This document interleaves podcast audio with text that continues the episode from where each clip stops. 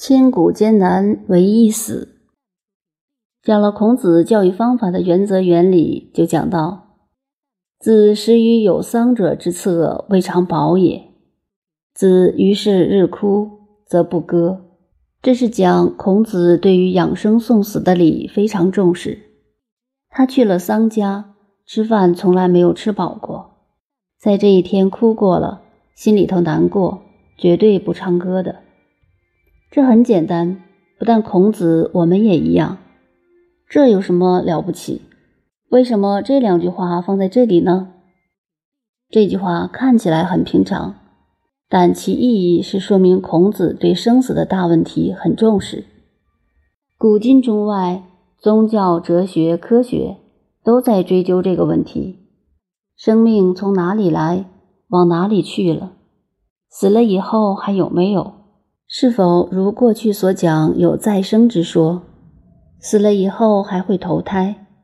后来又加上来自印度、埃及的学说，认为人死了再投胎不一定做人，做什么决定于前生的道德善恶。所谓轮回、三世因果，这是佛家的思想。西方也是一样，基督教也有这样的思想：人死了以后，等到世界末日来临时。灵魂还会复活，接受上帝的审判。复活岂不是再生？这是一样的道理，不过不如东方说的详尽而已。这是古今中外一个大问题。所以孔子对于生死的事情非常重视。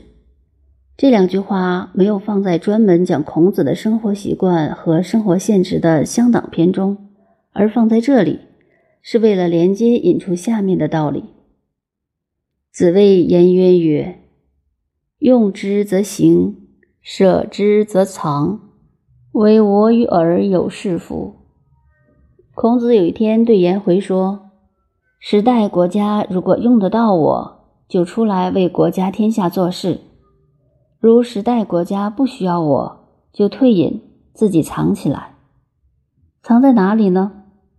譬如苏东坡的诗说：“万人如海一深藏”，非常好，尤其适合现在这个时代。古人是要隐藏到山林中去，现在用不着，只要住在公寓房子里，把门一锁，死了都没人知道。孔子还说，这样的情形只有我和你颜回两人可以做到，因为颜回在孔门是道德修养最好的学生。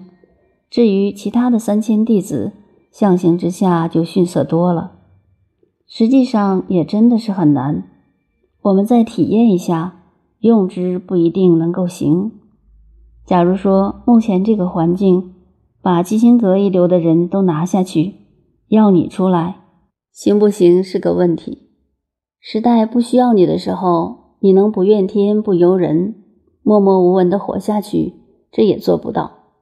一个人总有自己的牢骚，尤其知识分子们总认为，当今天下舍我其谁？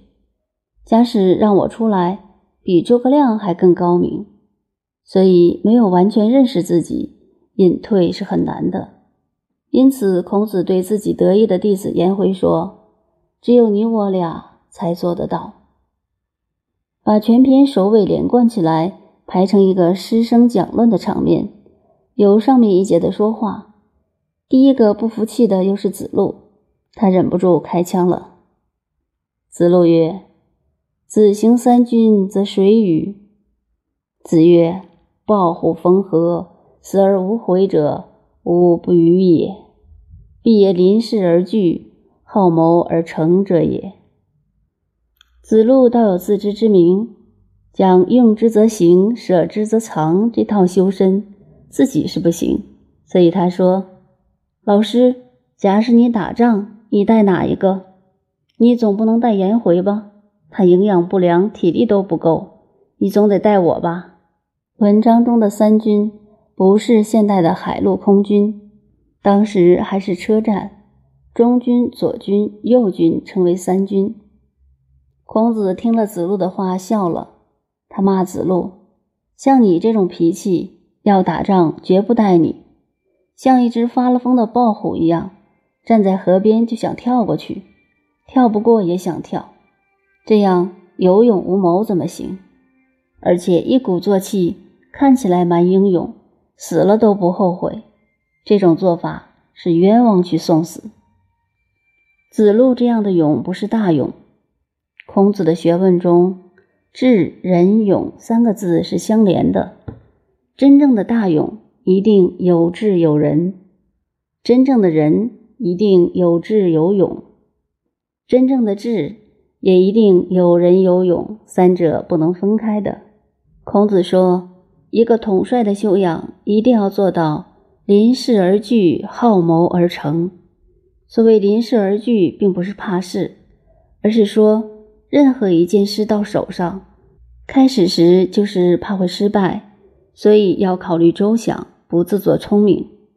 当事情终于来了，则好谋而成，不怕了，必须用智慧，各方面都设想周到，促起成功，这才是统御人才的基本修养。